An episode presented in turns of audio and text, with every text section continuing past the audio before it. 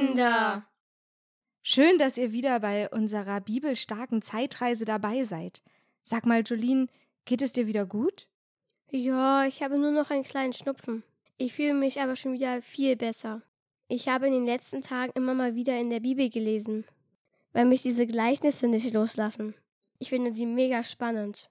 Oh, das freut mich zu hören. Können wir heute bitte über das Gleichnis vom verlorenen Sohn reden? Dazu habe ich einige Fragen. Klar, kein Problem. Ich mag dieses Gleichnis sehr gern. Da steckt eine gute und wichtige Botschaft dahinter. Ihr findet das Gleichnis bei Lukas 15, 1132 in der Bibel. Na, das gebe ich doch gleich mal in die Z-Maschine ein.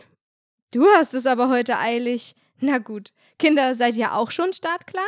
Dann drei, zwei, eins, los!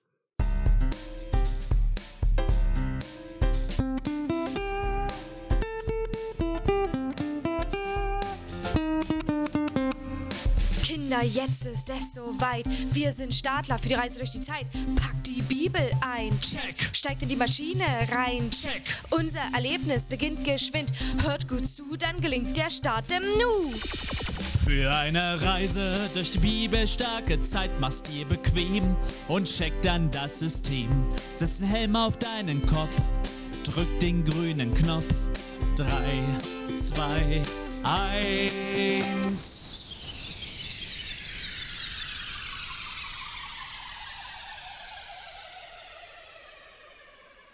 Damit ihr auch über das Gleichnis reden könnt, erzählen wir euch die Geschichte. Das klingt nach einem guten Plan. In dem Gleichnis geht es um einen Mann. Dieser hatte zwei Söhne. Irgendwann kam der jüngere Sohn zu seinem Vater und bat ihn um die Auszahlung seines Erbes. Ich hake hier mal kurz ein. Vielleicht wissen ein paar von euch nicht, was Erbe bedeutet. Wir als Menschen können viele unterschiedliche Dinge besitzen, die man kaufen muss. So zum Beispiel Schmuck, Autos, Häuser, Geld, Spiele und vieles, vieles mehr. Wenn eine Person stirbt, bleiben diese ganzen Sachen ja auf der Erde zurück. Die Person kann ihren Besitz nicht mit in das Reich Gottes nehmen. Diesen Besitz nennt man dann Erbe. Die verstorbene Person kann ihre Sachen, also ihr Erbe, jemanden überlassen. Meistens bekommen die Sachen die Familienmitglieder. So, und jetzt zurück zum Gleichnis. Der jüngere Sohn hat seinen Vater um dessen Erbe, also seinen Besitz gebeten.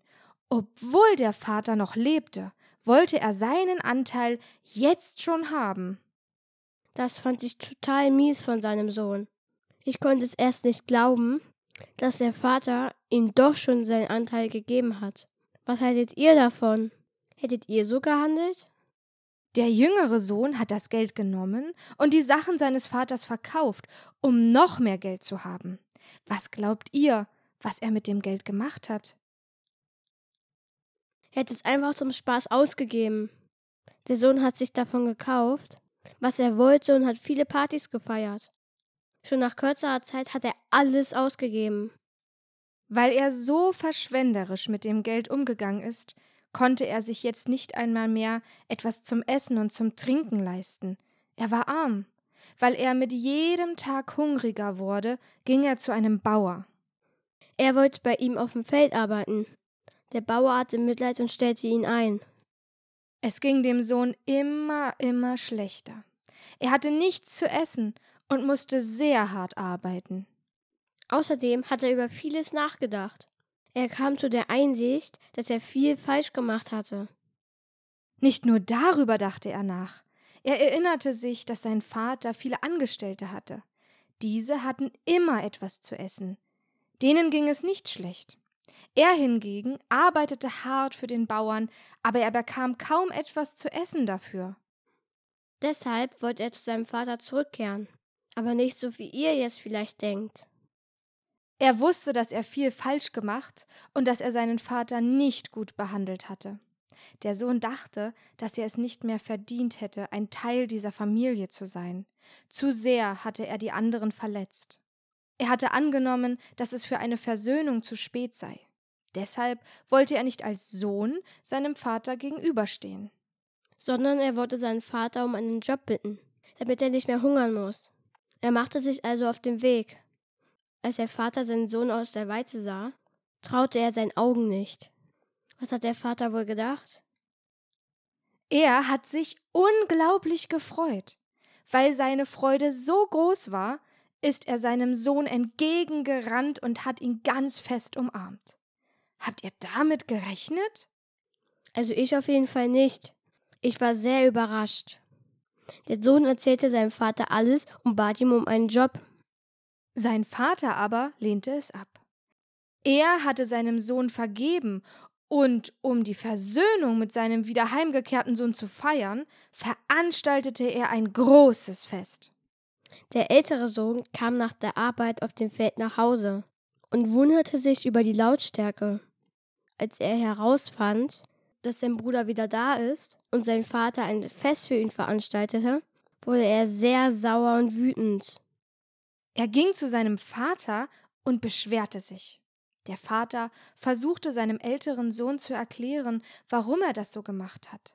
Jeder Mensch macht einmal einen Fehler. Das ist nicht immer schön, keine Frage, aber es passiert ab und zu. Es ist wichtig, dass wir diesen Fehler einsehen und versuchen, es wieder gut zu machen, beziehungsweise diesen Fehler nicht erneut machen. Man sollte aus seinen Fehlern lernen. Hat eine Person aus ihrem Fehler gelernt, dann sollte man der Person auch vergeben und sich wieder mit ihr versöhnen. Der Vater hat sich so gefreut, dass sein Sohn seinen Fehler eingesehen hat und ihn deshalb vergeben.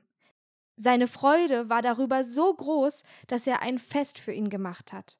Die Familie war ab jetzt wieder vereint. Das ist ein wirklich gutes Gleichnis. Ja, und wir können daraus auch lernen, wie Gott zu uns steht. Das verstehe ich jetzt nicht ganz. Kannst du uns das nochmal näher erklären? In dem Gleichnis stellen wir wieder einen Vergleich dar. Wir können die Vater-Sohn-Beziehung der Geschichte mit unserer Beziehung zu Gott vergleichen. Das heißt, dass der Vater für Gott steht? Aber wer steht dann für den jüngeren Bruder? Wir alle. Du, ihr und auch ich. Wie der jüngere Sohn machen wir auch immer mal Fehler. Manchmal sind die Fehler so groß, dass man denkt, dass es zu spät ist, um alles in Ordnung bringen zu können. Aber für Gott ist es nie zu spät. So viele Fehler man auch macht, wenn man sie einsieht und sich bessern möchte, wird Gott uns im Himmel mit offenen Armen empfangen und uns vergeben. Darauf können wir uns verlassen. Er lässt uns nicht im Stich.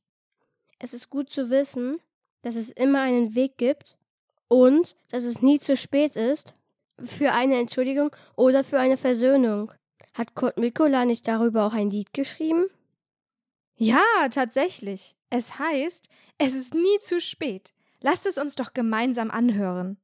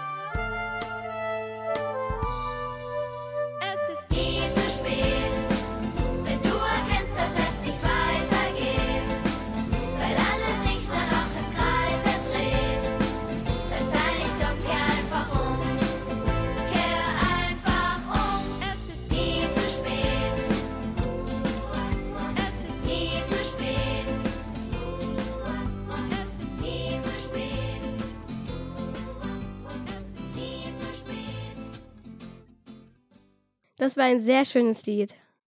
Ja, denkt immer daran, Gott wird auf euch im Himmel warten. Er möchte, dass ihr den Weg zu ihm findet. Egal wie auswegslos auch die Situation manchmal scheint. Merkt euch, für Gott ist es nie zu spät. Er hält an euch fest und gibt euch nicht so schnell auf. So, aber wie müsste jetzt unser bibelstarkes Abenteuer beenden? Es wartet nämlich ein Marmeladenabenteuer auf uns. Wir wollen heute Kirschmarmelade machen. Wir hoffen, dass ihr die Zeit auch für Dinge nutzen könnt, die euch gut tun. Etwas, das euch Spaß und Freude bringt. Und Erlebnisse, die ihr mit anderen teilen könnt.